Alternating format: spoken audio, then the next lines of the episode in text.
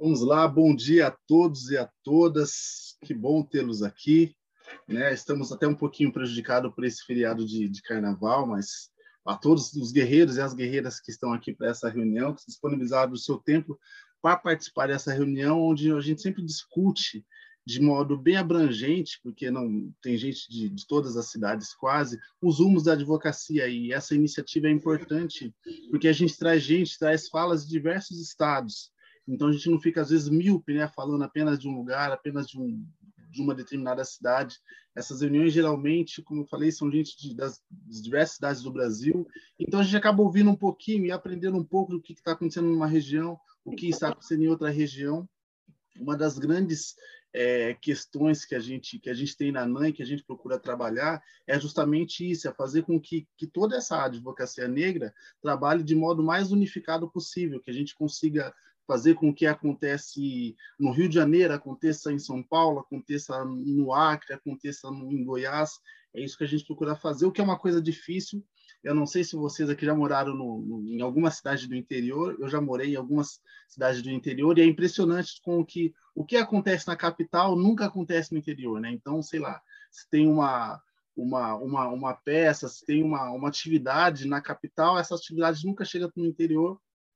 E é isso que a gente procura trabalhar de modo diferenciado na NAN, fazendo com que as coisas cheguem em, em, todas as cidades, que as coisas não fiquem, às vezes, só presas nos, em São Paulo, não fique só presa no Rio Grande do Sul, onde são as, as capitais, e sim que elas consigam transitar em tudo. Esse é o nosso principal objetivo.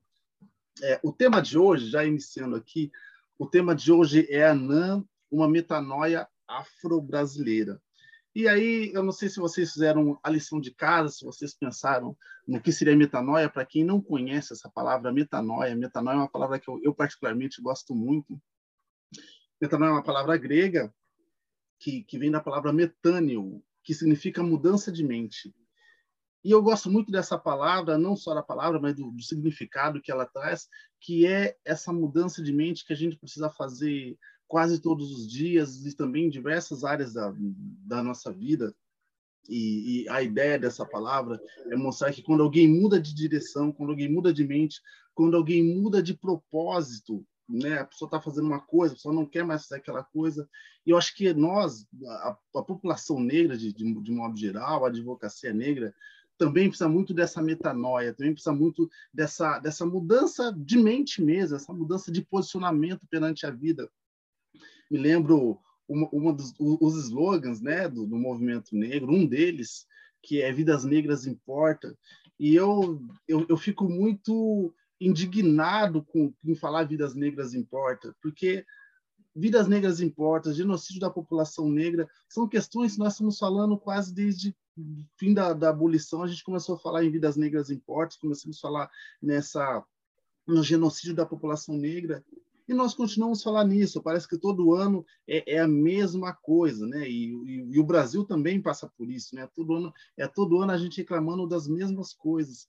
E, e eu entendo que se não tiver uma mudança nossa, se não tiver uma mudança do nosso posicionamento perante a vida, nosso posicionamento perante o racismo, o nosso posicionamento diferenciado perante as coisas que estão postas, nós iremos continuar reclamando, falando vidas negras importam, né? Esse slogan que é muito bonito, ah, vidas negras importam, Black Lives Matter. Mas e aí? Está importando para quem, né? Para quem que está importando essa, essa vida, essas vidas negras? Então, é, a metanoia, ela, ela vem muito nesse pensamento de que nós precisamos mudar o nosso posicionamento. É, é isso que a gente precisa fazer. As crenças limitantes mesmo, de, de, que, olha, não tenho dinheiro, não tenho condição, não vou conseguir passar. A gente precisa mudar o nosso posicionamento. É lógico que eu sei, não estou falando aqui que é fácil, que, que, que, vai ser tudo lindo, mas isso parte também do nosso, nosso posicionamento. Tem aquela, acho que eu, eu não, vou, não vou lembrar agora correto, mas tem uma, uma frase que é uma pesquisa que na nossa vida é 10% das coisas que acontecem com a gente, e, salvo engano, é 90% como nós nos posicionamos sobre a vida. Então, perder o emprego, bater o carro, se divorciar, enfim, perder, isso acontece com todo mundo. Mas a grande diferença está como que nós nos posicionamos diante dessas, dessas adversidades da vida.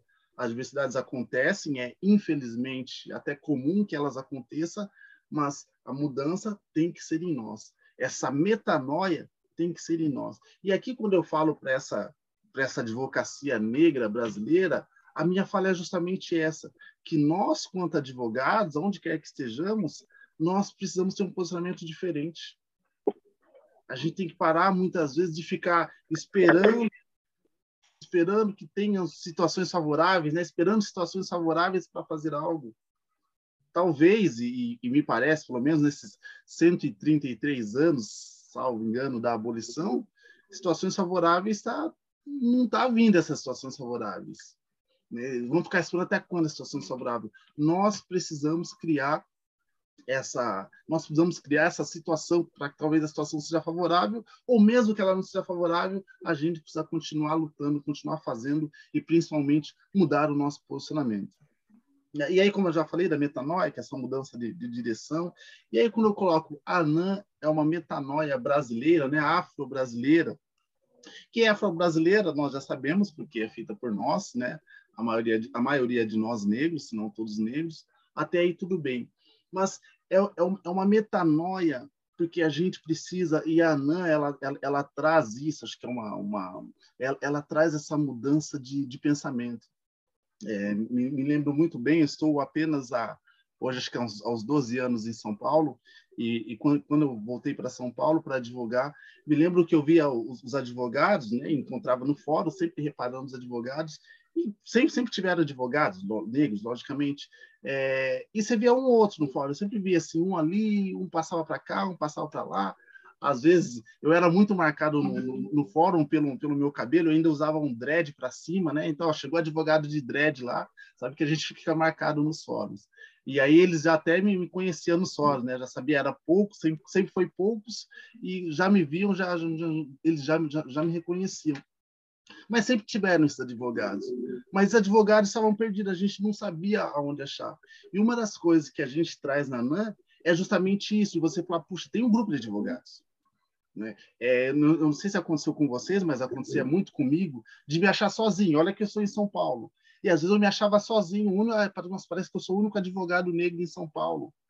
E não, descobri que tem milhares, logicamente tem milhares. Na sua cidade, né? Tô vendo, sei lá, tô vendo aqui a, a Renata, que, que tá na Bahia. Pô, Bahia não precisa nem falar, tem um monte de advogados negros. Rio Grande do Sul tem um monte. Mas isso estava perdido, estava pulverizado e a gente não conseguia, não conseguia encontrar. E nós não conseguíamos nos encontrar quanto povo também, quanto grupo. E agora, uma, uma, uma das coisas que a Ana traz é justamente esse encontro Poxa, você quer advogados negros? Você sabe aonde tem os advogados negros? Você sabe, e aí os relatos das pessoas que chegam, é, que às vezes que me mandam alguma coisa, é muito bacana que fala, puxa, eu achei que eu fosse o único, e de repente descobri que tem um grupo enorme aqui na minha cidade. Fala, pô, que legal isso, né? Você não está sozinho. E, e, essa sensação de, de, pertencer a algo, de saber que você não é o único, você não é o único na, na OAB, você não é o único na sua cidade, saber que às vezes se você precisar de alguma coisa, talvez tenha alguém ali que vai tentar te ajudar, talvez não consiga, mas pelo menos vai tentar te ajudar. Esse é um diferencial muito grande. E eu sei aqui que muitos têm, têm relatos muito bacanas em relação a isso, em, em relação a como, como se encontrou, como se, encontrou na mãe e tudo mais. Mas ali, uma das coisas que, que, a, que a ANA faz, além de, dessa, dessa junção, aqui na associação nós lutamos muito por essa também, por essa qualidade do, do trabalho, né? Nós, nós como advogados aqui sabemos das dificuldades que nós encontramos, das diversas dificuldades que nós, quanto negros, encontramos, isso não só na advocacia, mas também quando estávamos estudando, na época de estudantes, aqui eu posso falar de, de muitas das dificuldades que eu passei quando estava estudando, é, não conseguia fazer nem amigos na minha sala, mas não vou entrar nessa questão, mas não conseguia nem fazer amigos na, na, na minha sala, porque a, a diferença financeira era tão grande que é difícil você se, se aproximar de certas pessoas que têm outra realidade de vida. Enfim, poder ir para festa, comprar livros. Me lembro uma vez que eu fui na casa de um colega e ele tinha todos os livros e o professor mandava comprar cinco, ele comprava os cinco. Não, vou comprar os cinco, ver qual que é bom, assim, sabe? Um povo assim que não tem problema financeiro. Isso, isso é muito bacana para eles. É, então a gente tem essa, essa, dificuldade que ela, que, ela não, que ela não vem só aqui, ela vem lá de trás do, do, da faculdade. E agora, quando nós somos advogados, nós também continuamos com essas dificuldades, nós também continuamos com, com essa diferenciação entre o advogado branco e o advogado negro, entre o advogado que tem um escritório um ótimo escritório nas, nas, nas, melhores, nos melhores bairros, nas melhores avenidas, do lado ao fórum, e o outro advogado que tem ali na, na frente da sua casa, na sala da sua casa, que é seu escritório. Essa diferença ainda continua. E aí nós temos a, a OAB, que, que como, como reguladora, como entidade reguladora da nossa profissão, é lógico que ela beneficia determinadas classes e, e ao mesmo tempo, prejudica outras classes. E, e, parte da nossa luta também é essa. Gente fala, opa, a gente precisa também rever aqui como é que a advocacia, como é que a advocacia negra está, como é que os advogados negros estão e quais estão sendo as, as principais dificuldades do, do advogado negro. E nós temos muitas dificuldades, enfim, não precisa aqui é, rezar a missa para você, que você sabe das inúmeras dificuldades que nós temos, e às vezes dificuldades básicas, como pagar a anuidade da OAB, dificuldades básicas, como conseguir a, a, atender um cliente, um, se você não tem escritório, como é que você atende um cliente? A OAB disponibiliza? Não, você tem no, você tem no fórum, não tem no fórum? Enfim, nós temos essas diversas dificuldades.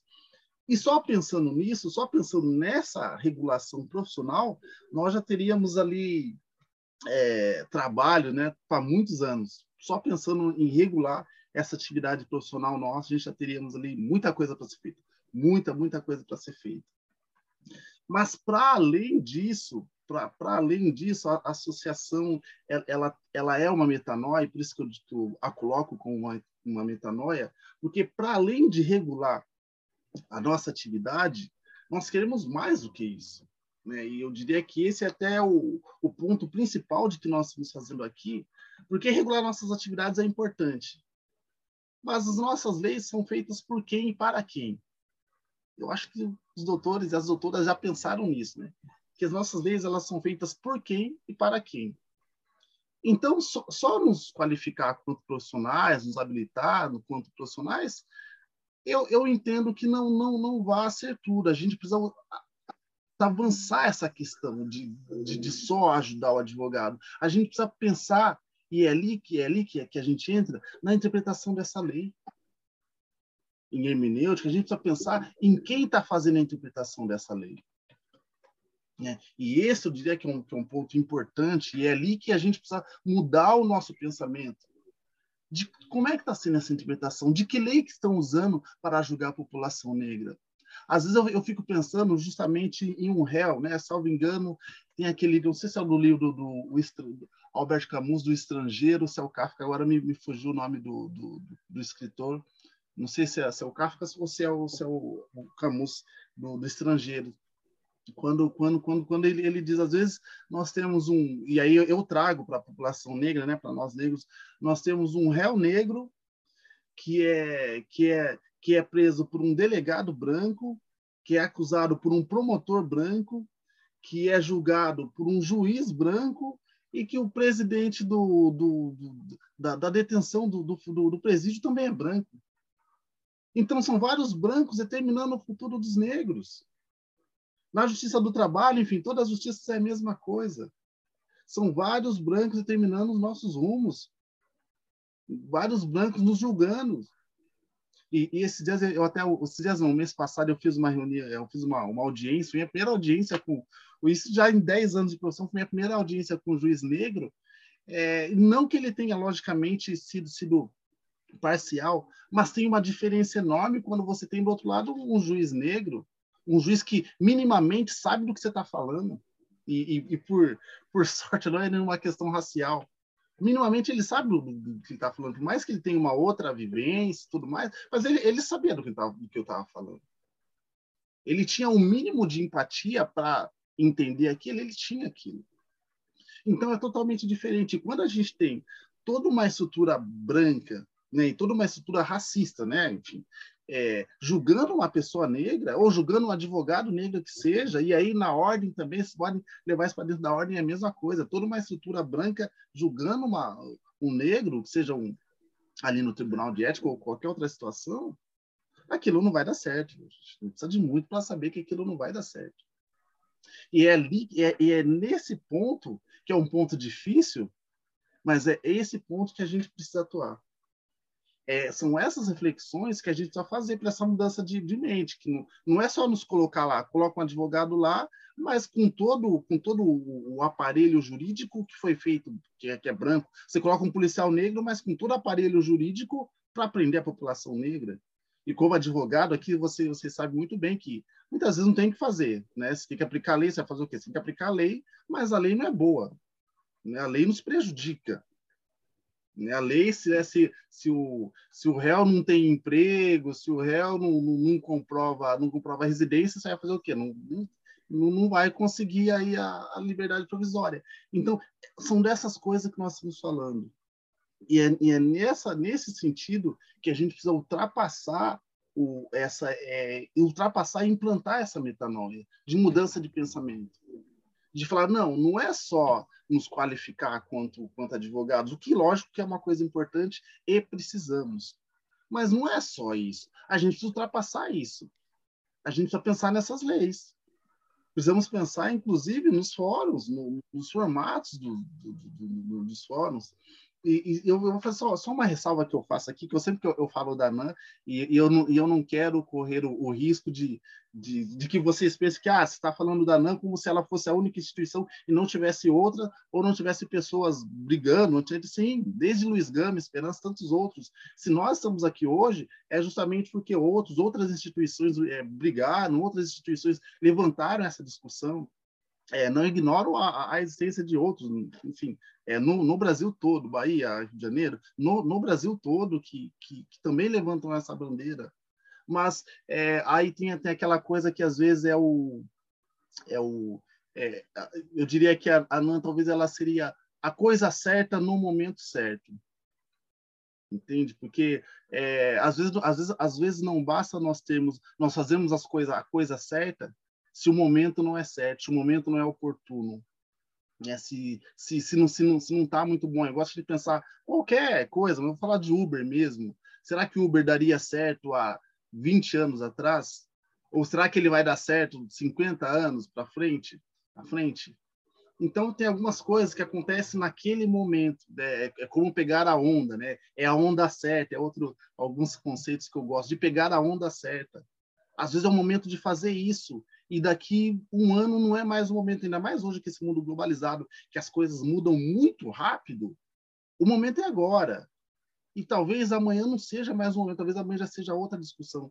Então, até quanto advogados, não vou aqui ensinar ninguém, mas a gente tem que estar muito é, esperto a essa questão de onda. Tem ação que dá certo esse ano. O ano que vem, tal tipo de ação não vai mais dar certo.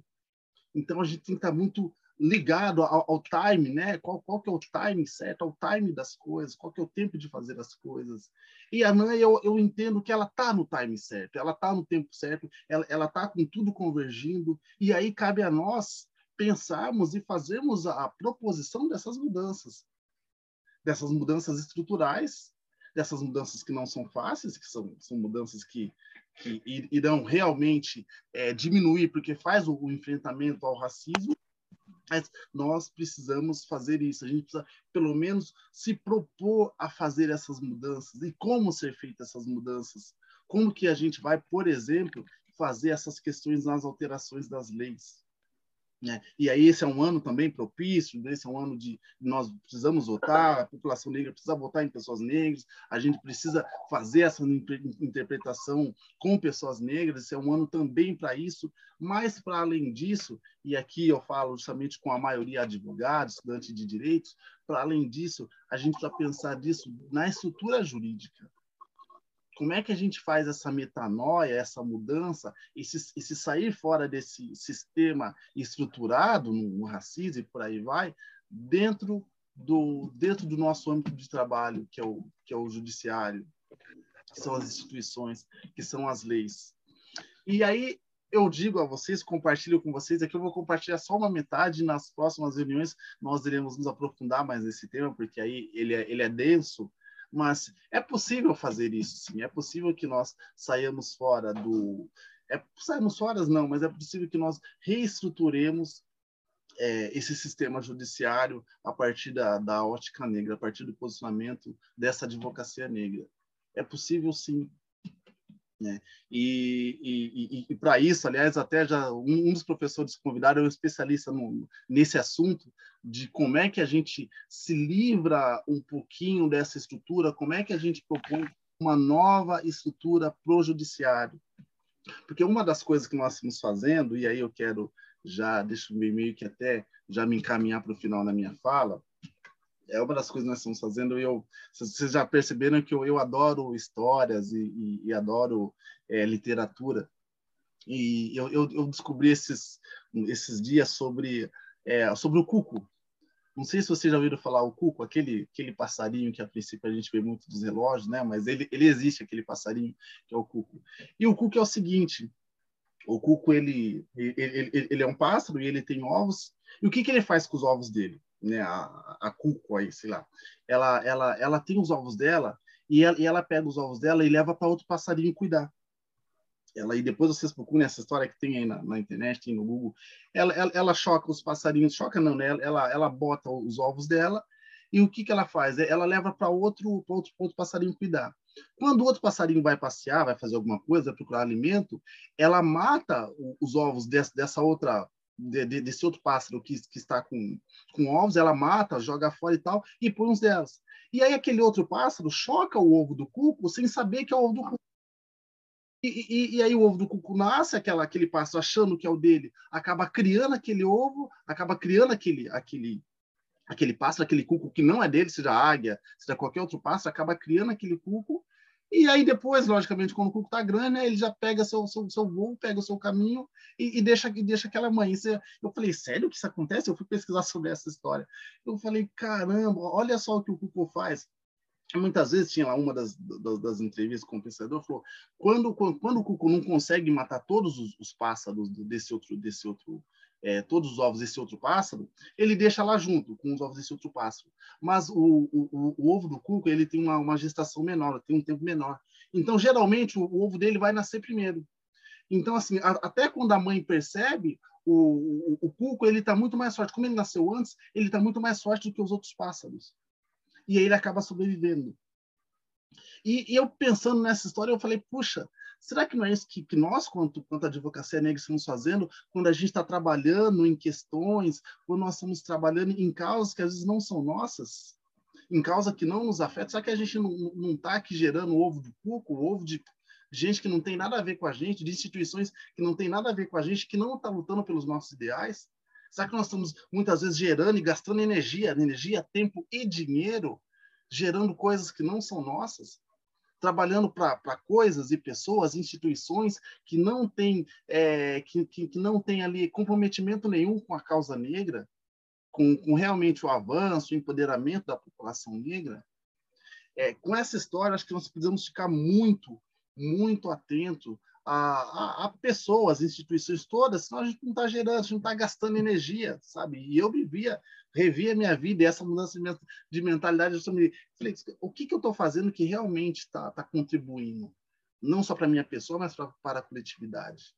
O que, que realmente que a gente está fazendo que, que é para a gente, que, é, que são nossos ovos, que são nossos frutos? Ou será que a gente não está só, só gerando ovos de outras pessoas? Será que a gente não está só alimentando causa de outras pessoas? Então, a gente precisa muito dessa reflexão, dessa mudança de, de, de, de pensamento. Eu uso aqui o, é, é, a, a, Vidas Negras Importam, por exemplo, que eu, eu fico indignado de ter que falar isso. Vidas Negras Importam, porque importa para quem, gente? Para quem que importa as vidas negras? É só para a gente aqui entende? É, não importa mais para ninguém, enfim, a população negra continua morrendo, nos Estados Unidos, pós-George Floyd, continua morrendo gente. Importa para quem isso? Né? Quem, quem que está ganhando falando vidas negras importa? O genocídio da população negra, que, aliás, é, já tive várias discussões, é, se é que pode falar em genocídio da população negra no Brasil, por toda, toda a questão técnica da palavra genocídio, tem, tem, tem essa, essa discussão muito forte, mas a gente precisa pensar sobre isso e refletir sobre essas coisas. E mais do que refletir, mudar o nosso, o nosso posicionamento quanto, quanto à advocacia negra, quanto a advogados e advogadas negras, a gente precisa mudar o nosso posicionamento. Porque senão, a gente vai continuar, esse grupo, outros grupos, vai continuar sempre rezando a cartilha, fazendo a mesma coisa, e ajudando outras instituições. E qual o avanço efetivo? né? E, e, aí as situações raciais, tudo bem que tem outras questões que, que ajudam a aflorar mais isso, mas as tensões entre entre entre brancos, racistas e negros continuam. Não vou falar que piorou nem que melhorou, mas elas continuam muito e, e, e quando a gente pega as, as estatísticas, pega as pesquisas, fala, né, melhorou para quem, né? A, a, quem essa essa essa falsa é, tensão, a, a, quem é essa, esse falso empoderamento, que até eu, eu questiono muito isso, né? É, o que é esse empoderamento? Quem está sendo empoderado? Né? Lógico, tivemos mudanças, avanços, sim, mas quem está de fato sendo empoderado nisso tudo? Né? Podemos falar em, em, em, empoderamento, e aí eu posso falar com muita propriedade sobre isso. Podemos falar em, em empoderamento, onde muitos advogados, aí não estou falando aqui principalmente do Sul, mas é, muitos advogados não têm nem computador. Não tem nem computador, eu nem sei como é que eles peticionam. Muitos advogados, né? Nos os estudantes, então, não vou nem falar, entende? Aonde, sendo bem sincero, e quase que nós fizemos essa, essa proposta no, em dezembro agora, onde tem muitos advogados passando fome. E, e, aí a gente quase que levanta essa, essa bandeira. Aliás, nós tivemos uma discussão eu não sei quem aqui estava, nós fizemos uma discussão para saber como é que a gente poderia mandar cesta básica para os advogados.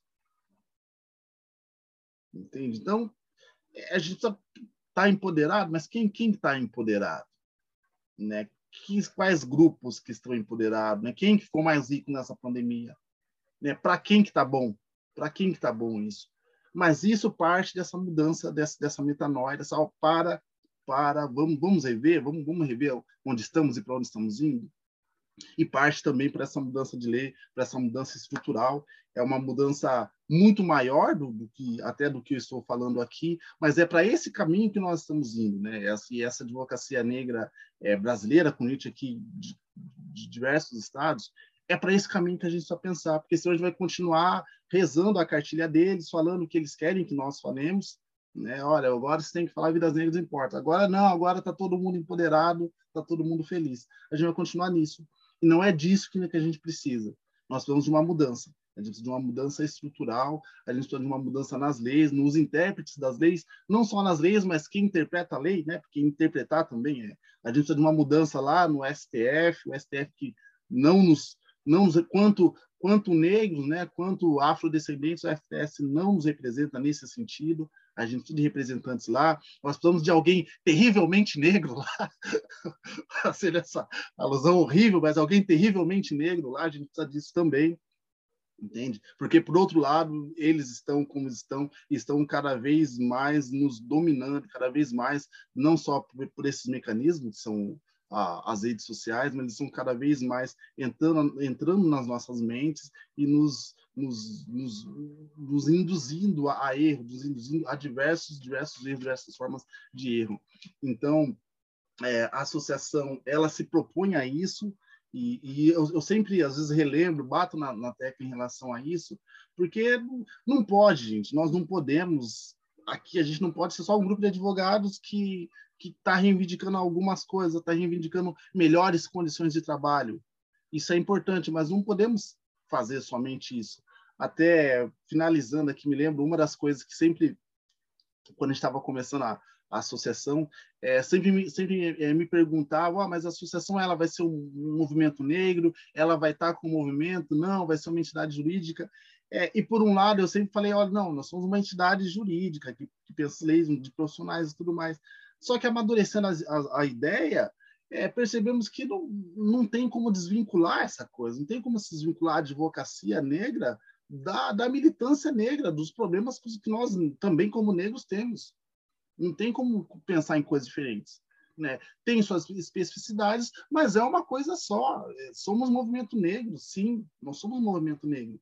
E precisamos nos ver das duas maneiras, como movimento, mas como os técnicos também porque a população negra precisa de nós. Eu sempre digo, nós negros somos os primeiros legitimados a, a defender. E eu fico, é, aliás, indignado com isso, quando nem a população negra nos, nos procura para fazer sua, sua defesa técnica. Isso, sendo bem honesto com vocês, é que nem a população negra nos vê como advogados negros, como, como pessoas capazes de defendê-los juridicamente.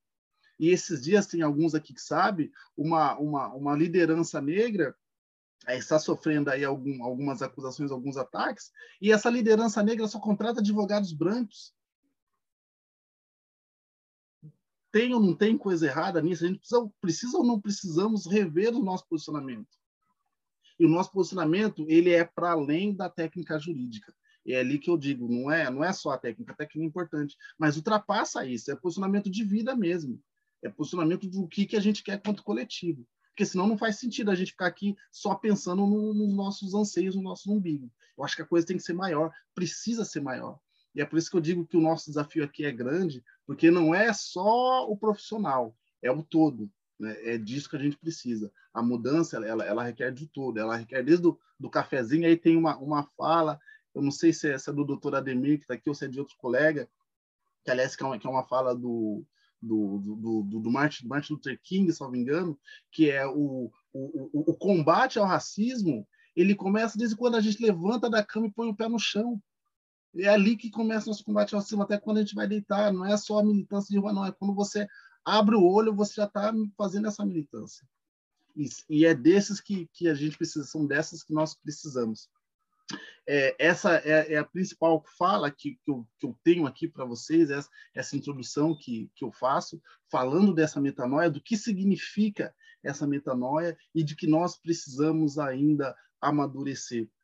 Como eu falei, tem, tem uma das ideias, e eu quero que vocês tragam mais depois, mas tem uma das ideias em, em como é que a gente faz essa mudança, é uma ideia bem desafiadora, desafiadora não só para nós, mas para as, as, as, estruturas que são racistas, mas é, eu acho que ela é possível, é um sonho e, e, é possível, eu conto com vocês.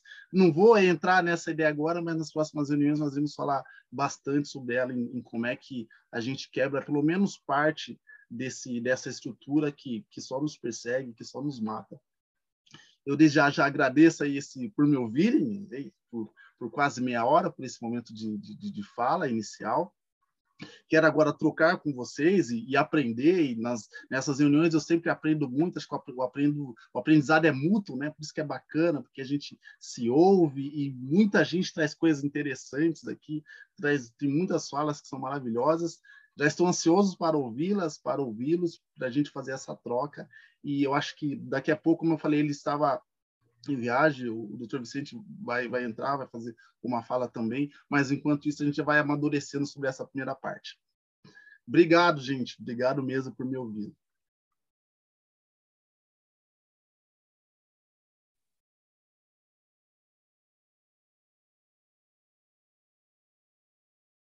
Denis está falando, não estou te ouvindo. Seu áudio está mutado, Denis. Bom dia. Não? Bom dia, agora sim, agora sim. Ah, tá. Bom dia, doutor Estevam, bom dia a todos. É, prazer aqui estar na reunião, doutor, com o presidente, com todos. É, doutor, é uma, uma pergunta, né, em cima do, do, do que o, o doutor falou, porque com certeza eu acredito que o doutor sugeriu para a gente aí a modificação de leis e com e realmente eu concordo plenamente com tudo que o doutor falou e eu acredito que o doutor tem sim alguma sugestão para que a gente possa mudar essas leis. E eu queria entender do senhor como que o, que o senhor acha que a gente tem que se posicionar diante disso para estar tá mudando essas leis e de quem muda, de quem faz essas leis. Como que como que o senhor acha que, que, que a gente deve se posicionar e qual é o caminho para a gente estar tá fazendo isso daí, doutor? Ah, ótima pergunta, Denis, mas tragam, tragam soluções também. Talvez aqui tenha colegas que até possam também é, responder essa pergunta e, e fiquem à vontade para respondê-las. Mas, Denis, eu tenho, eu tenho duas, duas, é, duas sugestões uma das sugestões vai ficar para a próxima reunião, por conta por conta desse colega que é o especialista no assunto. Uma delas, talvez a mais importante nesse momento, vai, vai ficar para a próxima reunião quando esse colega que é especialista no, no assunto. E, e mas, mas eu entendo também que a gente precisa, nós, nós precisamos entender, e aí eu vou até, enfim, vou, vou abrir uma outra coisa aqui, que quem, quem na verdade dá os limites da, da ação, quem dá os limites do processo é o advogado. E, e eu, eu, fico, eu sinceramente, é uma angústia particular, porque de nós ficarmos tendo aula com, com promotor, com desembargador, com juiz. Com... Eu sou muito contra isso. Por quê? eles nos põem na caixinha dele, ó, você vai ser advogado, você tem que respeitar o promotor, você tem que respeitar o juiz, o que ele falou é ponto. E está errado. Está errado que quem, quem limita eles, quem dá os limites da, da ação, é o advogado. Quem fala para o juiz a interpretação que ele quer é o advogado. E aí ele pode fazer ou não, mas quem vai fazer é isso. Então, é, essa mudança do, do profissional também é, e é uma coisa que eu, que eu, sempre discuto também, sempre falo, que eu acredito, que é o direito que é feito para a sociedade, não a sociedade que é feita por, pelo direito. Lá a introdução é estudo do direito. Então, se você tem uma, uma lei que não é boa, essa lei não presta, essa lei não, não, não pode ser aplicada. Porque é aquela coisa, quem que tem que servir quem? É, é, o, é o direito que tem que servir a sociedade, o direito tem que regular a sociedade da melhor forma possível. E tem muitas leis que não nos ajudam, que não regulam a sociedade. E a gente precisa questionar essas leis. Tem até, acho que aquele filme Marshall alguma coisa, é, de, um, de um advogado negro, Marshall alguma coisa.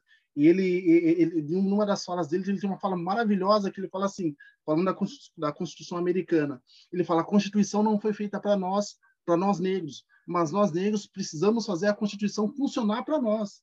E a mesma coisa nós brasileiros. Esse direito também não foi feito para nós.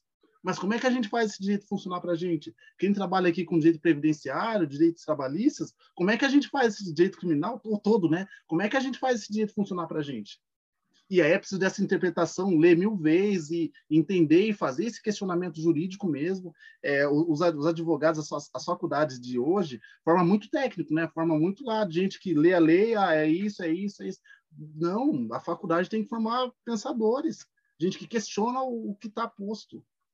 Então, é, nesse primeiro momento, e aí eu quero também continuando dos, dos colegas aqui, até pessoas mais experientes, estou vendo aqui a doutora Isabel, o, o, enfim, é, a gente precisa a gente precisa questionar esse a formação precisa ser mais completa, até das faculdades, a crítica nas faculdades, a formação precisa ser melhor, isso, marchar identidade e justiça. Ótimo, obrigado, Cristiane. Esse filme mesmo. A gente precisa questionar.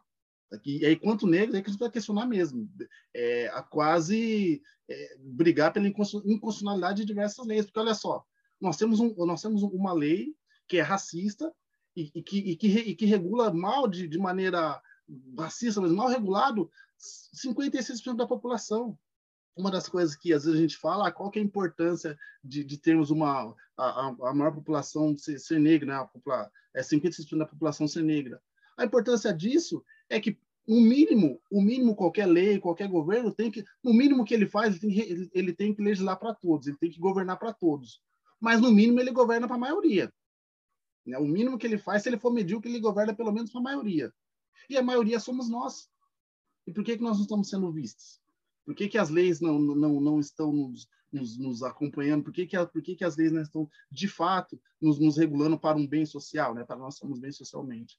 Então, tem dois pontos, mas um deles, que é o que eu vou, que é o que eu posso dividir agora, é, é essa interpretação das, das leis. A gente precisa mesmo, quanto advogados, tem estudantes aqui, quem estiver estudando, é, procura essa, é, olhar a lei de, de modo crítico. Aliás, tem até um, um, professor que eu super recomendo, que eu sou um, um fã dele, das coisas que ele fala, é o, é o Alisson Mascaro. Ele é professor de direito penal e direito econômico, assim. Ele tem umas falas que são fenomenais, assim. Alisson Mascaro, assim. É alguém que eu quero também trazer para fazer uma palestra na, na ANAN aqui, sabe? A gente precisa questionar, esse direito não está bom, está tudo errado. Esse direito, pelo contrário, esse direito é o mecanismo para nos oprimir, é mecanismo de opressão esse direito.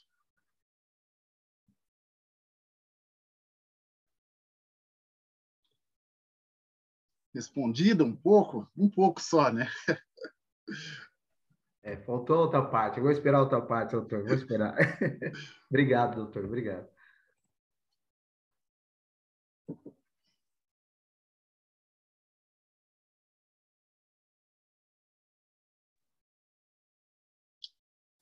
podem ficar à vontade para falar, viu? Essa, esse período é, é para isso, é de troca mesmo. Bom dia, doutor. Posso? Tem, tem alguém? Pediu? Se tiver alguém, espera. Não, preferência é a doutora Isabel. Pode ir, doutora. Obrigada, bom dia. Primeiro, é, gratidão por fazer parte. Estão me ouvindo bem? Então, tá bom. É, de estar, é, por, por, fazer parte desse movimento, é, confesso que estou com a obra aqui, tá? Ver que eu consigo aqui interagir. É, tipo, é, assim, eu fui muito bem acolhida pela Débora e isso me fez chegar até vocês. Tem aí na sala também a Camila, que Legal. também, enfim, nada é por acaso, né? Falei na reunião de sexta-feira, nada é por acaso. É, nesse, nesse contexto que foi colocado, é, de quem a gente está empoderando, eu penso muito é, na questão das cotas, é, e aí no sistema OAB, porque muito foi colocado que algumas posições é, e alguns colegas chegaram pela questão, pela questão das cotas, enfim, pela, pela questão é, é, que foi colocada pelo Conselho Federal, enfim. E eu sou muito, assim, particularmente em todas as situações da minha vida, para que os, onde todo mundo está indo, eu tento ir para o lado contrário. Porque se todo mundo está indo ali, é, é, por que, que todo mundo está indo ali? Eu sempre me questiono nesse sentido. É, isso pode ser de uma moda, por que, que todo mundo está usando essa roupa? Porque, então, assim, é, é, é, quem é você? Porque para você não se perder nesse contexto todo de acompanhar todo mundo, porque é uma moda. Então, é, observando a questão da, do empoderamento, isso é muito importante para que os colegas que, que, foram eleitos, que foram nomeados, quem de fato vocês vão empoderar. Esse é o momento não só de pensar para quem vai utilizar, para quem vai ocupar as cadeiras é, no sistema OAB, enfim, em outros sistemas, seja, seja, seja, nas universidades, enfim, é o momento de ter a visibilidade, aproveitar né, no bom sentido e com consciência essa visibilidade, porque, é, é, ok, abriram essa possibilidade para que a gente chegasse. Então, como a gente vai se posicionar? É, a gente vai fazer valer, de fato, é, é, é, o nosso povo, os nossos direitos, porque somente para fazer, para cumprir cota, sentar e, e, sentar naquela cadeira e não fazer valer a nossa voz, então eu, eu deixo só como reflexão para quem para quem teve a possibilidade de ser eleito, para quem vai ser nomeado ou que já foi nomeado, é, façam valer isso desde de comissões, desde eventos, para que é, é, é, professores, palestrantes, é, alunos é, negros, negras, as mulheres negras, elas participem efetivamente como palestrantes, como, como líderes na nossa comunidade também, não apenas como meros ouvintes, porque também se não é, é, se a gente não fizer valer de nada de nada vai ter é, é como vou colocar? Se a gente não se não, se impor que eu, eu, eu, também sou um pouco contra a, a, a fala agressiva. Agressiva no sentido de impor que é, é o que eu penso está certo mas conforme você vai é, se reunindo você vai ontem só assim colocando na prática. Ontem eu participei de uma reunião e estamos montando um evento na subseção que eu faço parte, e, e, embora não tenha sido eleita, eu não me afastei das atividades da subseção, porque eu entendo que, independente de, de cargos ou nomeações, a gente tem que estar ali, é, porque é a nossa atividade, enfim. E, e eu questionei, falei, olha, não quero ser polêmica, mas já sendo, é, nesse, nesse evento que vocês estão montando, eu não vejo nenhum professor, nenhum palestrante negro ou negra. E nós temos. E aí, é, voltando ao questionamento que você fez, me perguntarem quais são essas. Então, indique nomes. Então, assim, quais são os nomes? Então, eu percebo que é uma falha minha, eu preciso estar próxima dos movimentos para eu me aproximar, sim, do, do meu povo e desses profissionais para que nesse momento alguém me questionar e dizer eu tenho essa, essa, essa, esse E é isso, é minha contribuição é, e tentando ajustar as minhas falhas, porque é, confesso que em muitos momentos eu não me posicionei como deveria. Então, fica aqui a minha, enfim, meu, minha, a minha reflexão. Obrigada. Ótima fala, doutora. Doutora Isabel, seja bem-vinda. A doutora Débora tinha me falado, Camila está aqui também. Seja bem-vinda, enfim, sinta-se em casa. É ótima fala e, enfim, ótima colocação. É, sabe uma coisa, vou contar uma outra historinha rapidinho sobre, sobre isso, quando eles nos perguntam, né? E uma das coisas que percebo que acontece, eu participei, acho que vocês conhecem aquele projeto Incluir Direito, e eu participei de algumas reuniões no começo deles, quando estava naquela questão de, de, advogados, né, e como inserir a advocacia negra. E, e aí eles diziam assim, ah, é porque o advogado negro é, não tem a formação X, não é formado na universidade X, porque o advogado negro não, não, não fala inglês, não fala outro idioma e tudo mais enfim, com aquelas diversas questões.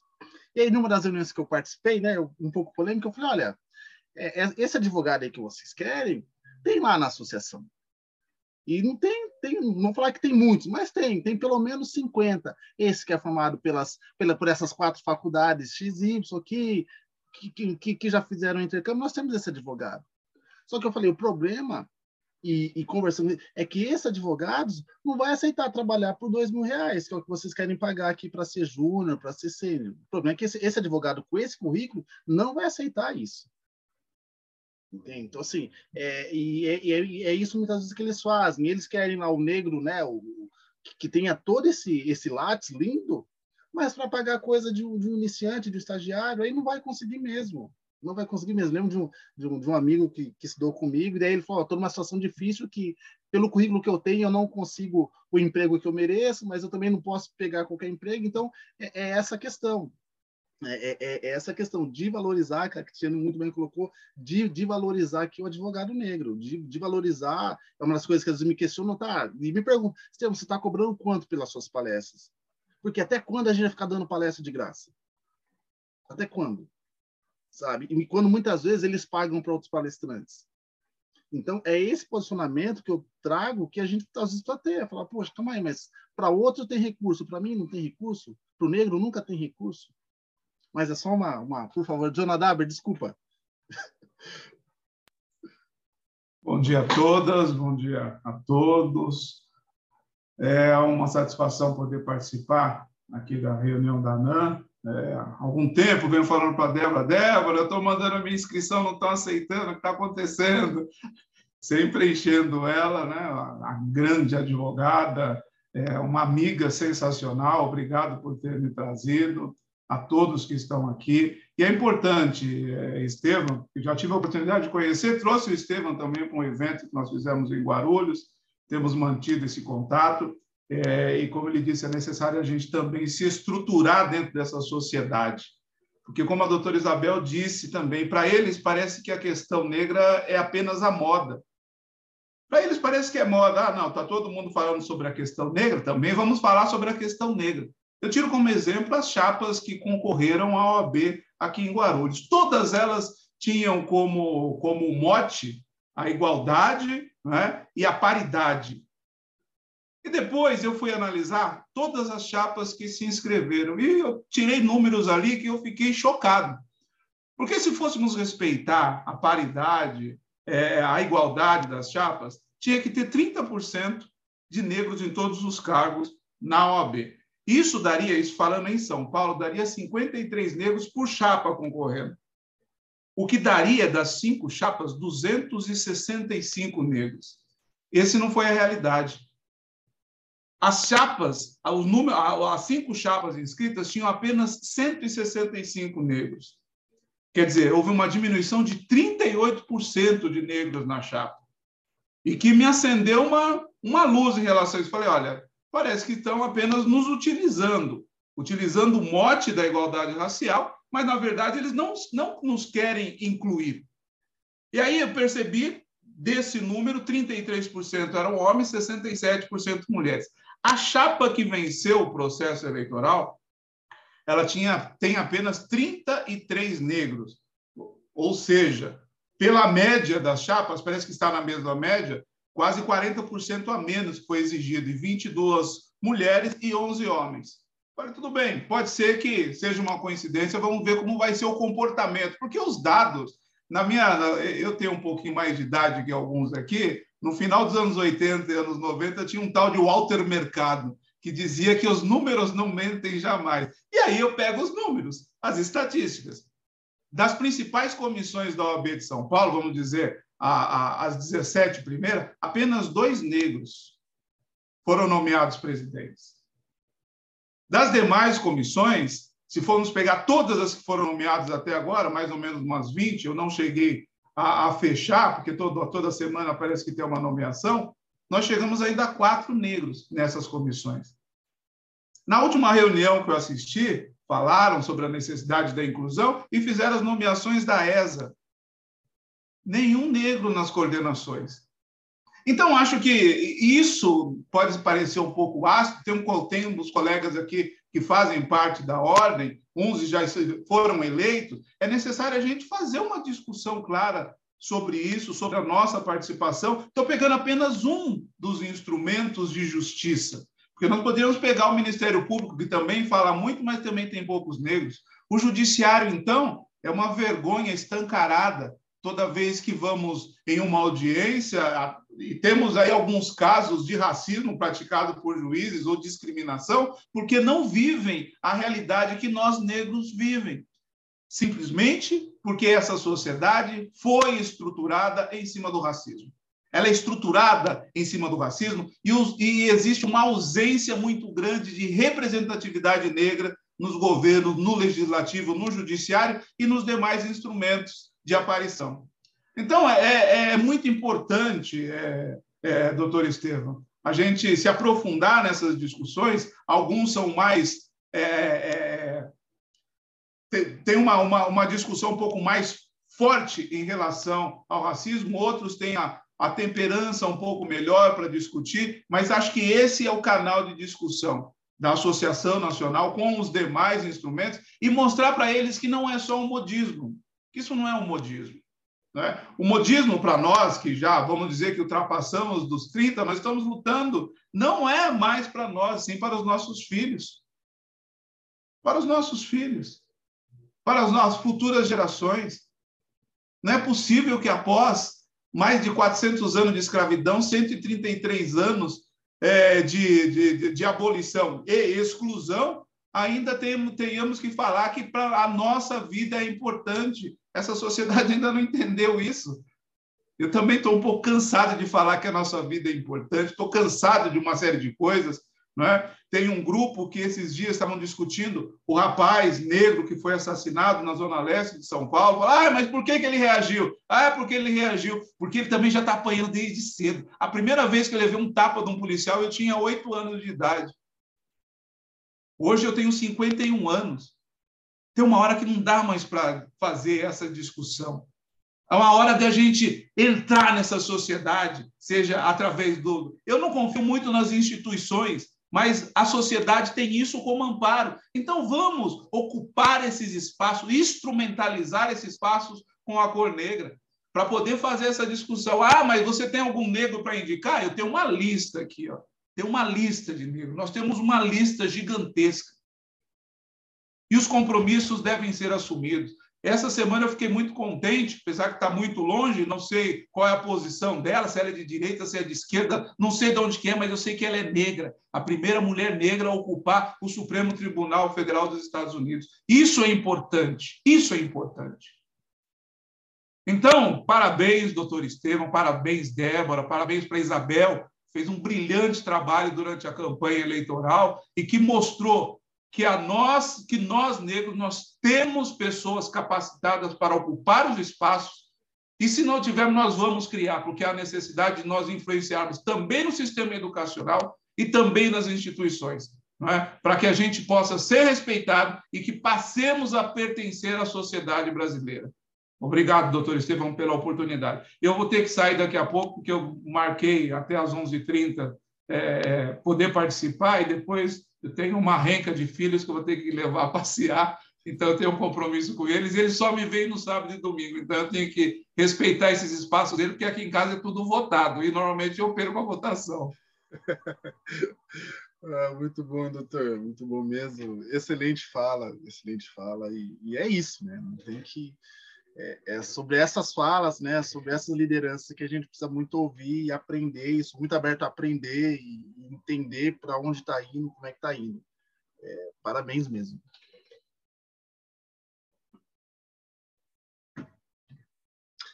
Tem só a, acho que a Cristiane colocou aqui, ó, exatamente como fazer com que valorize um advogado negro. É, Cristiane, com, como é que eu entendo, e aí tem outros colegas que podem falar também, mas como é que, que eu entendo que essa valorização é o nosso posicionamento, foi o que eu falei anteriormente, é o nosso posicionamento. E, e nós, quanto, não só quanto advogados, mas quanto mulheres, quanto negros, é, não é, eu, eu vejo, né, que fala muito em cobrar, cobrar respeito do outro, mas eu, eu ouso a, a, a pensar ao contrário, é, é, nós nos posicionarmos. Às vezes, quando chega aí, e é a maioria aqui é advogado, os estudantes, quando, quando chega algum cliente que quer, quer falar, ah, quanto advogado cobrou X. Ah, tudo bem, doutor, meu, meu valor é X. Se quiser, é esse valor. Quero fazer o projeto do trabalho, mas é esse valor. Então, é o nosso posicionamento. Aqui na ANA mesmo, muitas instituições às vezes nos procuram para tentar fazer umas, algumas parcerias duvidosas, para tentar, ah, não, manda um monte de currículos de negro para a gente, não sei o que. Eu falo, oh, não, nós não fazemos isso. Não é assim que a gente trabalha. Então, assim, quando a gente muda o nosso posicionamento, o outro passa a nos respeitar.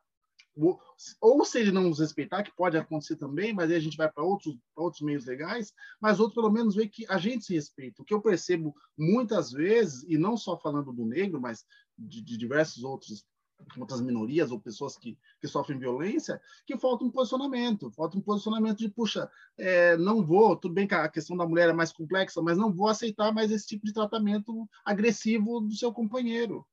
É mais complexo, mas também parte disso, da sua fala, não vou mais aceitar, não vou mais aceitar os X honorários. Né? São questões mais complexas, gente, não estou aqui sendo simplistas, mas parte disso também parte do seu posicionamento. E, e, eu entendo muito disso, até às vezes algumas dificuldades, até de reuniões que a gente faz falando da NAN, de, de como conseguir, que a gente consiga, como é, obter financiamentos. E eu sempre falo, falo, tá bom, a gente precisa de dinheiro, mas não é só dinheiro, nós não, não iremos nos vender.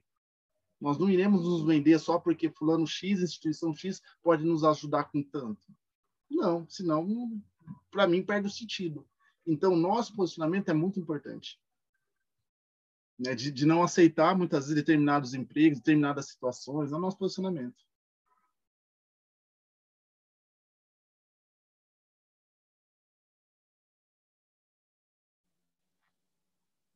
É, bom dia, pode, é, pode falar um, um, minutinho? Sim, Geraldo. Sou Geraldo, Rio de Janeiro. Oi, então, é, o vídeo está fechado porque não Ainda não fiz a toda toda a maquiagem, toda a preparação visual. Né?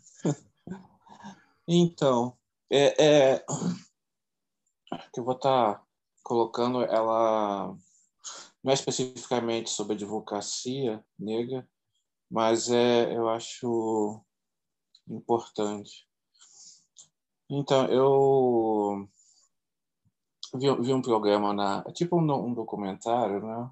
Uma série documentária na na Netflix mas é um programa é, da América né? Mas eu acho que a gente pode trazer para cá para nossa realidade brasileira.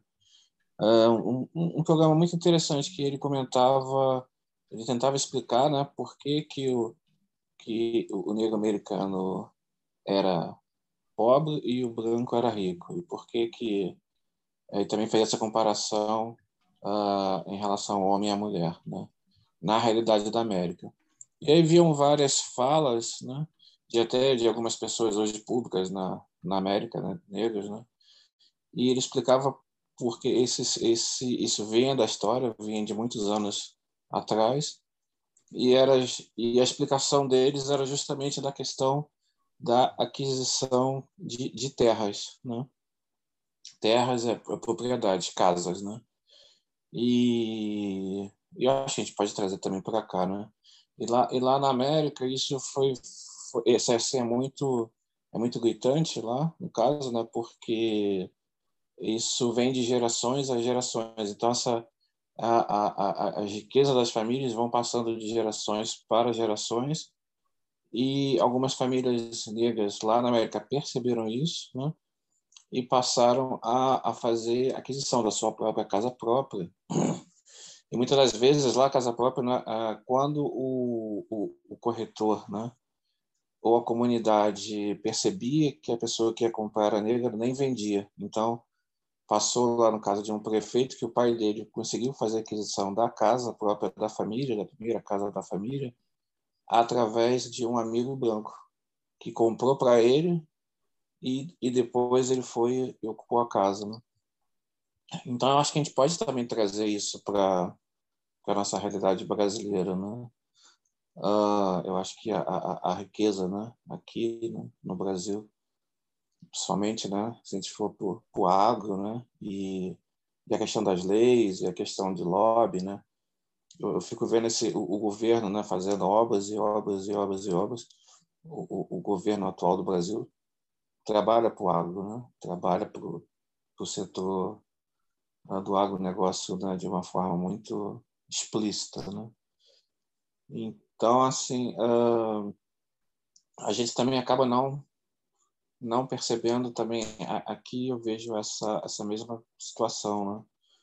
de a riqueza ser branca muito por causa do nosso a gente sabe da questão histórica né das das terras que foram que foram uh, dadas né para os para os imigrantes e quantidades gigantescas de terras. E aí essas pessoas hoje são ricas enquanto que a população negra após a escravidão ficou sem terra, ficou sem casa. E hoje muitos uh, continuam, né, sem e ocupam favelas e e não têm a sua própria residência minimamente própria. Então, assim, eu vejo também muito por aí essa questão da manutenção da pobreza e da manutenção da, da riqueza, né? Essa riqueza indo, passando de, de gerações brancas, né? De, do bisavô para o avô, para o pai, para o filho, enquanto que a gente, uh, eu acho que uma maneira que é importante é e, e olho para minha própria família e vejo algumas pessoas ainda que que têm sua casa própria, outros que não têm, outros que nem percebem da, da importância disso, mas eu, eu, eu considero isso como um fator muito importante. Assim como ter a sua casa própria, é, é, falar sobre isso e ter o seu próprio negócio, né? uh, seja ele da advocacia ou não, né? Uh, uma coisa em relação ao Estado, né? É, bem comentado pelo doutor Estevam, né, da questão da justiça, né? Ontem, por acaso, eu estava vendo uma um documentário na Netflix brasileira chamado Juiz, né? E exatamente isso, né?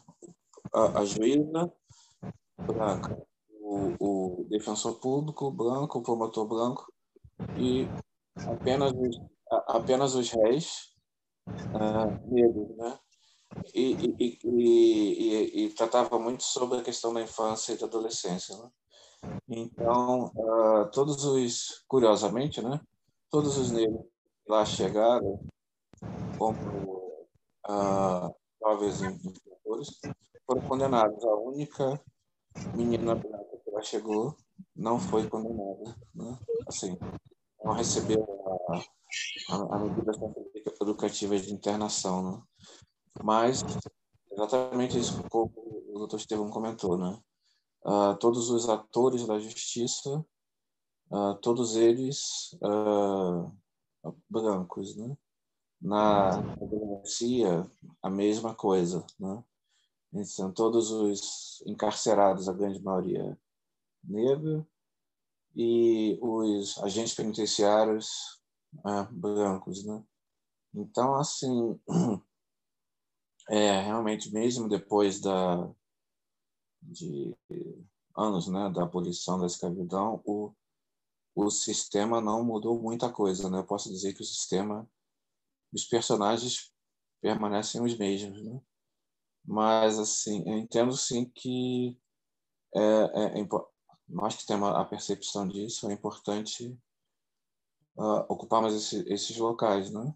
É, seja como representantes da advocacia no AB, uh, se esforçar para amanhã podermos ser um delegado, um defensor, um promotor, um, um, juiz, e, e ir mudando esse sistema. E uma coisa que realmente assim me, me, me remeteu muito a esse documentário da Netflix é por quê, né? Por que o negro é pobre, por que o branco é rico? E a explicação que eles dão é posse de, de terra, de propriedade. Então, eu acho que é importante a gente. É, é, depois eu vou até para compartilhar o link, né, que vocês ficam à vontade de ver. E para mim, para mim foi bastante interessante, né? Então é, é, é, é, se vocês entenderem que também é que vale a pena ver ou comentar sobre ele, né? Mas eu vejo que é muito importante é, fazer aquisição da sua primeira casa própria, sair do aluguel, comentar com seu amigo e e, e, e, assim, realmente, não vai resolver numa geração, né? Mas a gente, começando isso, pode ser que numa terceira geração. E, e, e a riqueza branca que está aí também não foi construída em apenas uma geração, né? A questão é que eles uh, receberam isso de mão beijada e entenderam que aquilo ali era a manutenção da riqueza e, mantiveram, né? Então, acho que para a gente sair dessa arapuca, né, uh, passa por isso também. Uh, obrigado. Essa é a minha contribuição. Ótimo, doutor Geraldo. Com certeza, com certeza. E ah, essa questão de terras é, é muito importante é um diferencial. Enfim, enfim, não tem como. Tinha até algumas, algumas coisas que eu queria compartilhar em relação a isso, mas eu vou passar para a Sandra e depois para o doutor Vicente. O doutor Vicente chegou aqui, mas eu vou passar para a Sandra que está com a mão levantada antes. Tá? Só um, só um segundinho. Sandra, doutora Sandra. Ah, olá, bom dia. Eu já baixo a mãozinha aqui, tem problema com tecnologia de vez em quando. Bom dia, Estevão, tudo bem? Bom dia a todos que estão na reunião aí. Todos me ouvem? Tá tudo bem? Tá ok? Sim.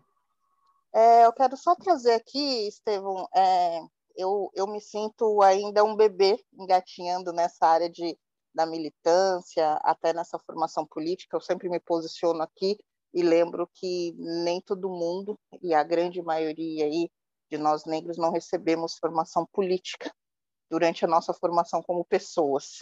Né? Não tivemos essa oportunidade, até porque a maioria de nós aí descende realmente da classe trabalhadora, as pessoas que acordavam, saíam de casa antes do sol nascer e só voltavam depois que o sol se punha. Então é muito, né, é, é, a gente tem essa, essa, esse ato aí nessa formação. E é, eu agradeço muito assim a, e, a oportunidade que eu tive de participar das eleições da OAB nessa última que teve Infelizmente, aí sempre coloco, não ganhamos aqui na minha região, mas ela abriu, ela me trouxe a ANAN, ela me trouxe o, o sindicato dos advogados, ela me trouxe a proximidade para que eu pudesse, é, ainda de forma tardia, poder ter acesso né, a isso. E dentro disso, na verdade, eu sempre fui muito é, é, é eu sempre fui muito reflexiva sobre várias coisas e venho transformando também a minha percepção então, eu me identifico no discurso da doutora Isabel, né, que eu conheci também durante as eleições, é, que também às vezes eu me perco e às vezes a gente questiona e toma uma invertida dessa, né, mas cadê? E a gente não tem a falar onde está mas é e, e, e, também colocar o, o, quanto que quando a gente está aberto também eu, eu, eu, me entreguei aquela oportunidade e me abri a ouvir também conheci o Dr. Jonadab e ele me falou no dia conheci até ele naquele evento que teve da Esperança Garcia e ele fez um, uma colocação que eu achei deveras pode ser muito óbvio né mas tem horas que alguém precisa dizer para ficar claro ele falou assim ah, o que a gente está de olho é o seguinte é, estão aqui cumprindo as cotas, né, colocando aí os nossos nomes, as nossas caras, nos usando no marketing, porém a gente tem que ficar de olho que, é, primeira observação, é, os melhores cargos não são nossos, né? Então, primeiro de tudo, eles estão, ah, tem uma é uma cota aqui, uma coisa para cumprir, mas os melhores cargos não são nossos. É, as principais cadeiras não estão nas nossas mãos, então isso tem uma reserva. E uma outra questão a ser observada que era depois, ele me falou isso lá, lá atrás, é, e ele falou aqui com números que é real. É, observando também, estão só nos colocando lá e realmente vão nos dar o poder da fala, o poder da decisão, ou a gente só está no cargo figurativo. E o que eu tenho observado aí, algumas, a, a, a, acompanhando algumas OABs aí pela cidade, acompanhando algumas comissões e tal, algumas nomeações, né? O que aparece de banner, fotinho e tal, tal, tal, assim, é, até nas chapas, as pessoas negras que estavam ali, eu já não vejo mais elas nas fotos dos eventos, das coisas que vêm acontecendo naquelas OABs. Então, isso é importante se posicionar. Cobrar o respeito. Como que a gente cobra o respeito? Eu não vim aqui só fazer cara bonita para foto naquele momento. Eu tenho conteúdo, eu tenho que falar. De repente, eu não tenha estudado na, nas quatro mais aqui de São Paulo, mas isso não invalida o meu, o, o, a minha formação. Afinal de contas, temos todos somos inscritos no AB, a minha OAB vale tanto quanto um maquinzista, um uspiano. A gente precisa se recordar disso, né? A gente precisa se recordar. E só para deixar a doutora Isabel um pouco mais animadinha, é, eu me lembro que eu, eu conversei, quando o dia que eu conheci, eu falei que tinha tido aquele evento da Esperança, né? E eu cobrei ela e eu esqueci o nome da colega que, era, que compunha a chapa, outra colega negra que compunha a chapa com ela. Falei, gente, era o evento da Esperança Garcia e tal, por que, que vocês não estavam lá? Era um evento voltado para isso, e me aparece na época o Caio, eu falei com o Davanço, dois homens brancos naquele momento, e o lugar de fala era de vocês. Aí elas ainda falaram assim, ah, é que a gente está dividindo um monte de evento e tal. Falei, mas aquele era o momento, as pessoas estavam lá para ver vocês, para conhecer, porque eu já tinha vivido aquilo e eu, eu, eu, é, é, eu tinha tido esse download, né, esse caimento de ficha, quando teve o nosso evento de lançamento oficial da nossa chapa. Os nossos colegas negros estavam lá para nos apoiar, eles estavam lá para me apoiar eu fui recebida, acolhida e eles estavam lá. Então, gente, quando a gente te, ocupa, quando a gente tem a oportunidade de chegar num cargo um pouco, chegar ter um pouco mais de visibilidade, a gente tem os colegas já preparados para nos aplaudir, para nos incentivar. E ainda, inclusive, com, com, com serem solícitos em, em, em te dar dica, em te ensinar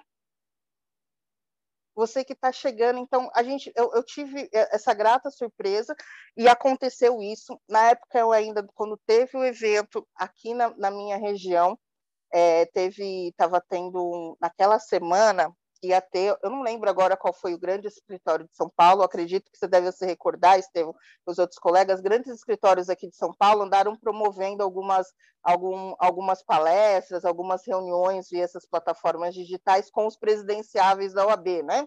Falando de vários assuntos, e teve um que levantou aqui, apareceu aqui na, nos grupos da ANAM, que era, falava da pauta negra e falava e mostrava a cara de todos os presidentes, e aí todo mundo falou, olhei assim, e, e alguém colocou assim, falou, gente, olha que coisa, né? Estão falando das vidas negras e só chamaram pessoas brancas para falar do assunto.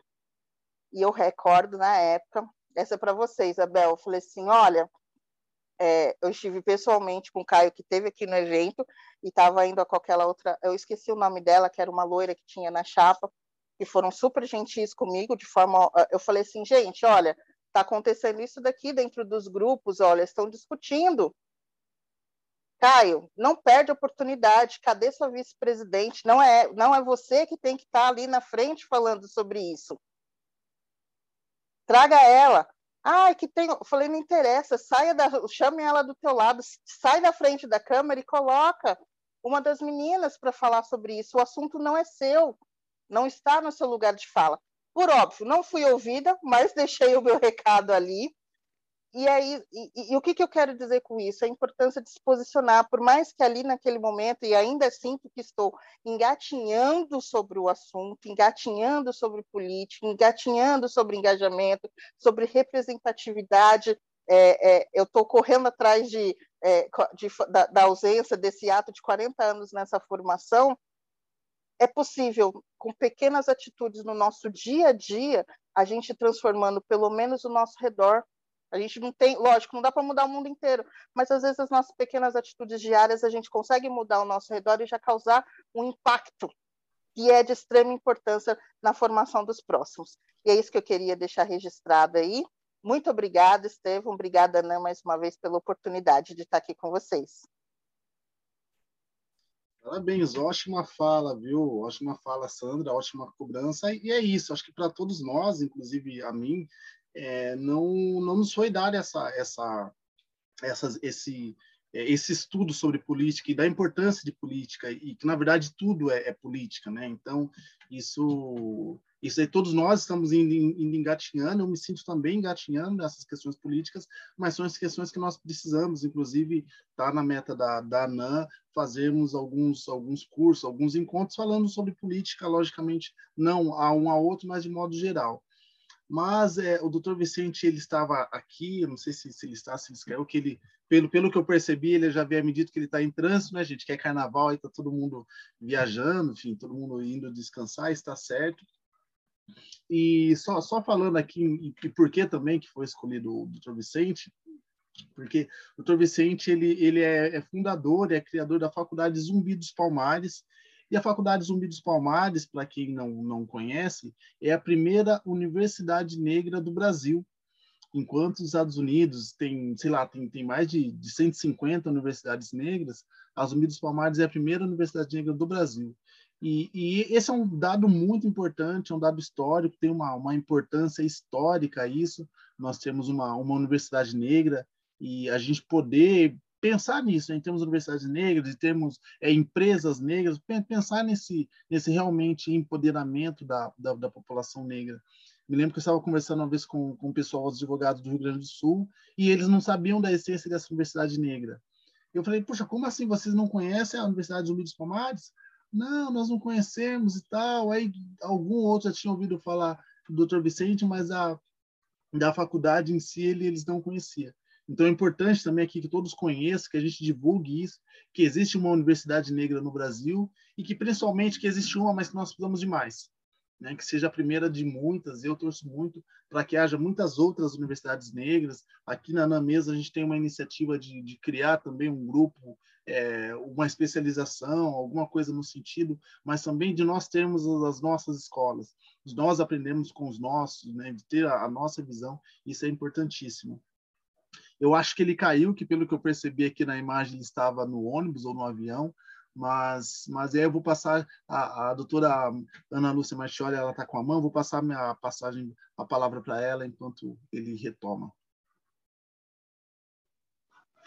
Bom dia, Estevam. Bom dia a todas e todos.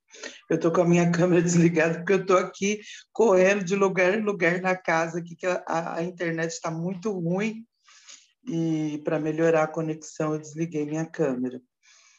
Bom, mas eu, eu nem ia me inscrever, eu, eu, eu me inscrevi para participar de hoje porque é, o doutor Vicente é uma pessoa importante para a advocacia negra é, no que tange a formação. Eu não sei se todos aqui me conhecem, mas eu também sou diretora do Sindicato dos Advogados, responsável pela parte, a pasta de formação porque para a advocacia negra, para nós, negras e negros advogados, é, além da falta de oportunidade, nós também temos uma vivência de vida, é, uma estruturação social que muito nos impede de ter essa mesma oportunidade de formação que é dado às advogadas e advogados brancos. Então, eu acho muito importante essa questão. E eu queria lançar aqui para o doutor Luiz Vicente, mesmo sem a presença dele aqui, é, que nós pudéssemos ter uma parceria para possibilitar, é, através das nossas entidades, a ANAM, o SASP, a Frente Esperança Garcia, é, dar oportunidade a advogadas e advogados negros de formação, de especialização e que possam galgar aí mestrado, doutorado, que é uma das maiores dificuldades da titulação, tendo em vista que a titulação também é um meio de segregação é, da advocacia negra. É sabido que tem as maiores bancas de advocacia em São Paulo, e acredito que nos outros estados também, elas têm como política a contratação de advogados e advogadas específicos de uma determinada instituição acadêmica. E sabendo da dificuldade que negros e negros têm de galgar essa universidade. Então, se traduz numa forma também de segregação de negros e negras desse espaço de grandes bancas de advocacia. E aproveitando aqui a oportunidade da presença da doutora Isabel, só queria dizer a ela que foi é, um dos fundamentais motivos de, na época da campanha eleitoral aqui da OAB em São Paulo, em ter apoiado a chapa é, do Dr. Caio foi a presença dela porque eu não sei se ela tem dimensão do significado, da, da importância dela é, como candidata a vice-presidente, mas não só por ser uma mulher negra, mas ser uma mulher negra periférica, que vem de baixo e que representa a advocacia negra. E eu, como a Sandra, é, no, na atividade que foi feita pela Frente Esperança Garcia, é, de apoio à chapa, é, as advogadas e advogados negros, e que bem se registre aqui que todas as chapas tinham é, membros da advocacia negra, mas os únicos membros da advocacia negra oriundos do movimento negro unificado é, que permanecem hoje na luta da advocacia negra estavam ali naquele evento e gostariam muito de ter tido a oportunidade da presença da doutora Isabel. E eu, imediatamente, quando terminei aquele evento, questionei a agenda de campanha, mas por que, que a doutora Isabel, a doutora Evelise não estavam? Aí foi me dito aí dessa, dessa agenda paralela, eu peguei e falei assim, não, existe agenda paralela. Para nós, da advocacia negra, é, a representante nossas nessa chapa é a doutora Isabel, a doutora Evelise. Então, era um absurdo a gente fazer um evento da advocacia negra e a coordenação da chapa não ter possibilitado a presença delas. Dizer que foi muito orgulho ter ela como nossa representante naquela chapa. Eu agradeço você, Estevam, aqui pelo espaço e mais por essa maravilhosa reunião de hoje. Obrigado, obrigado, Shone. Obrigado mesmo. Enfim, a reunião é construída por nós, né? E, e isso é importante. A sua fala de todos aqui, de todas, contribui muito e, e, e traz muita, traz muita é, luz e escuridão para, para os nossos caminhos, e isso é importante. O doutor Vicente estava aqui, acho que ele está, a internet ele entra, cai. Doutor Ademir, não sei se o doutor Ademir está com ele no privado. Alô? Oi. Doutor Sim. Estevam, eu, eu acho que ele, eu não estou com ele, mas eu vi já por duas vezes aqui. Acho que a hora que ele entrar, independente de quem de nós estivermos falando, né, é importante já, porque nos, como ele está no trânsito, e talvez tenha depois outros, outras atividades, né, então aí a gente já pede pedir licença para o colega que estiver falando ou a colega, né, e já colocá-lo para falar. Uma sugestão. Não, perfeito, perfeito. Tô, vou mandar mensagem para ele aqui, um minutinho.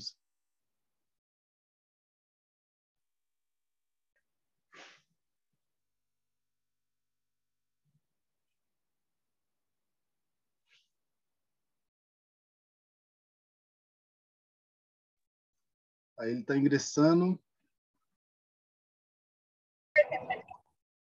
Você quer caneta? Não, obrigado. Oi, Estevão, querido. Olá, doutor. Desculpe aí a, a demora. Boa tarde a todos. Preliminarmente, já peço muitas desculpas que eu deveria estar no local mais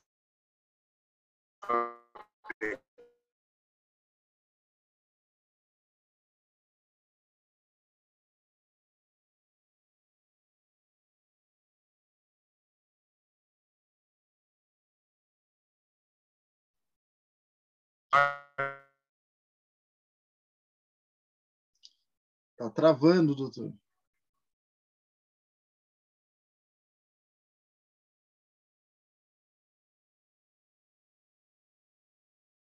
É, cumprimentar por essa oportunidade de é, cumprimentar por essa um diagnóstico de onde estamos e tentar aí construir os caminhos para onde para onde devemos ir e como devemos ir. Né? Então quero cumprimentá-lo é, por essa iniciativa. Um, transmitir um abraço a todos os demais colegas e colegas né, que estão participando dessa nossa conversa, desse nosso trabalho.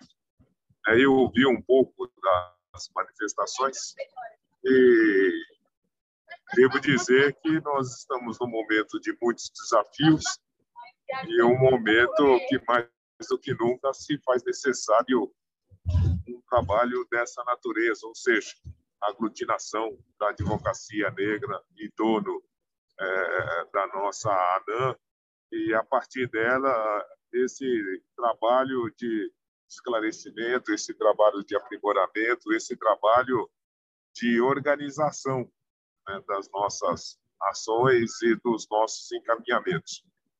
Eu, inclusive, ontem estive circunstancialmente com a presidenta é, da OAB e a preocupação que perpassava ela era, inclusive, essa estruturação da lista, né, da, a lista daqueles integrantes é, das vagas nos tribunais, seja porque é, ainda não se definiu com clareza como é que pode ser estruturada essa lista, mas, sobretudo, pelo um receio que eu não sei se tem validade ou não, mas de que os candidatos negros não se apresentem.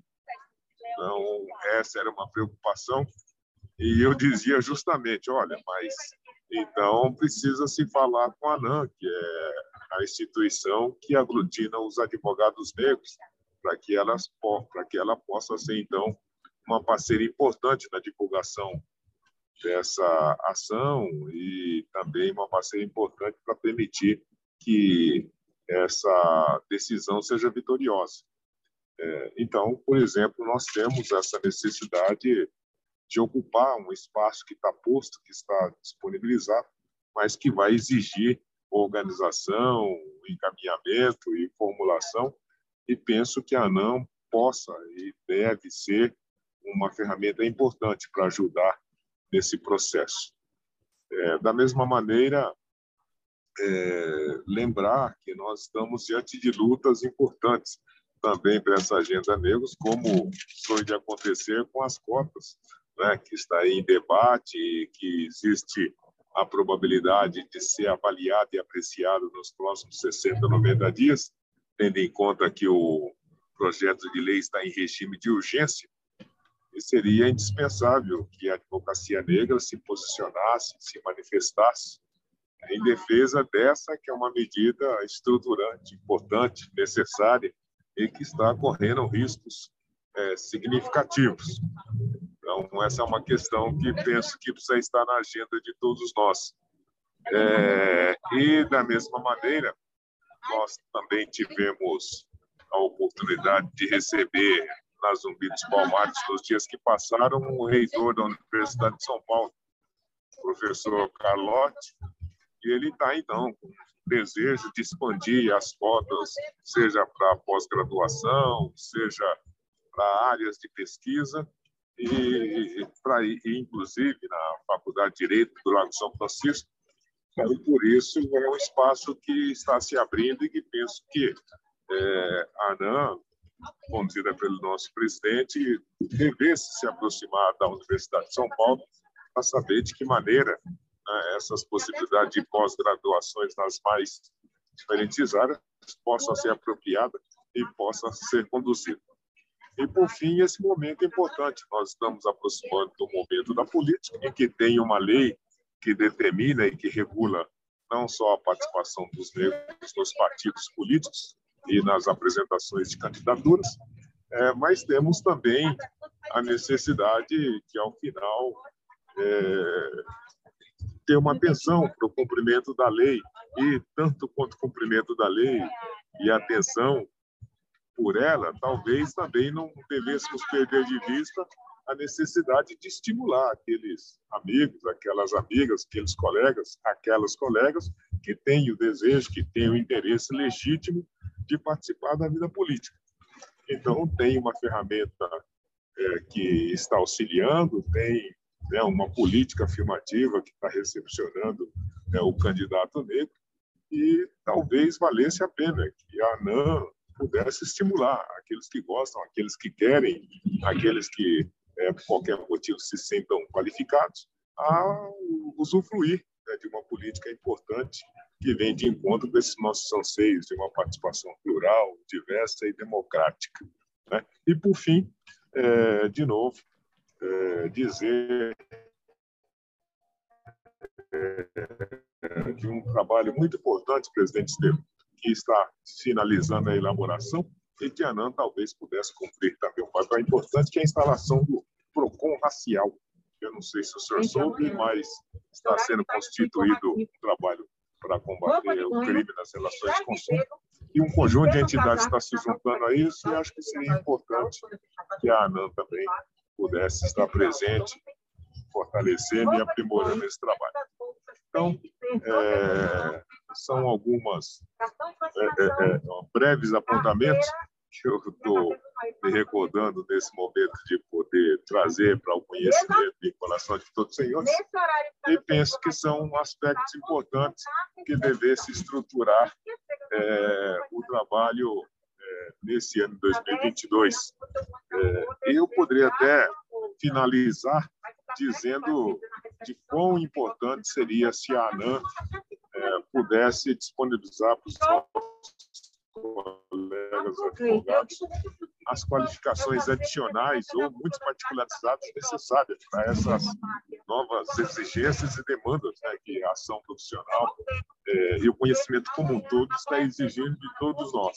Então, de novo, eu quero colocar à disposição a nossa Universidade São dos Palmares para que a gente, se for o caso, fazer juntos, mas disponibilizar para todo esse nosso universo de profissionais essas qualificações ou essas revisitações ou essas atualizações que o mercado está exigindo, continuará a exigir e que se torna indispensável para que a gente tenha bons resultados nas nossas ações profissionais, nas nossas ações, então, é, mesmo particularizadas. Então, com essas breves palavras, eu quero agradecer a oportunidade da palavra, transmitir um abraço a todos, a todos, agradecer ao presidente pela gentileza do convite e pedir desculpas por ter que fazê-la dessa forma aqui, de mal, é, é, é, é um mau jeito, né? mas é, se valer a tentativa, então está valendo. Tá bom? Um grande abraço, bom final de semana a todos.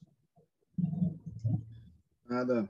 Querido doutor Vicente, obrigado, obrigado por se disponibilizar. Nós sabemos que muita gente teve dificuldade justamente por conta do, do feriado, até pensamos em mudar, mas já obrigado por ter mantido, por mesmo assim, mesmo em trânsito, abrir esse espaço para estar com a gente, para nos ouvir, para falar e para trazer contribuições.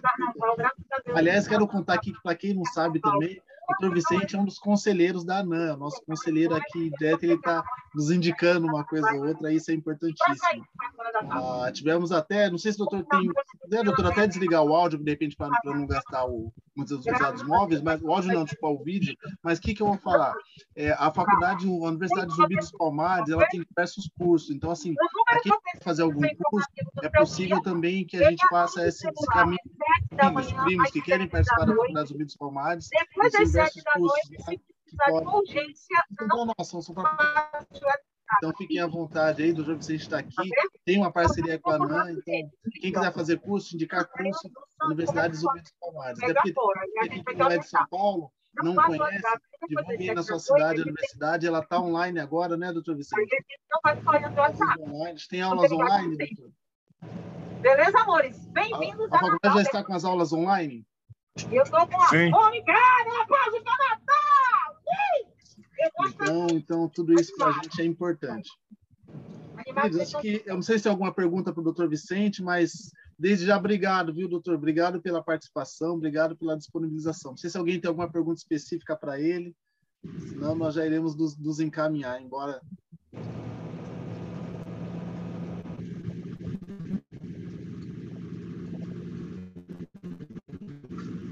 nenhuma. Então, acho que nós já podemos nos, nos encaminhar para o encerramento. Desde já quero agradecer a todas aqui, a todos, pela disponibilidade, doutor Vicente, para agradecer, enfim, é importante essa participação. Sei que foi no feriado de carnaval, que complica um pouquinho as coisas, mas esse comprometimento e essa disponibilidade é muito importante para a nossa luta. Temos muito a fazer, como já foi dito aqui, temos muito a fazer, e parte disso, parte desses encontros. Encontros esses é que constroem coisas. As coisas são construídas nesses encontros, nessas rodas de conversa, nessas reuniões, pelas falas de cada um aqui, porque cada um traz é isso que a gente, é assim que a gente constrói e é assim que nós iremos mudar. Essa mudança depende desse grupo, depende de cada um de nós que está aqui. É, vou dar por encerrada a reunião. Acho que não tem mais. Deixa eu dar uma olhada aqui, que agora eu tô. Se tem alguma mão levantada.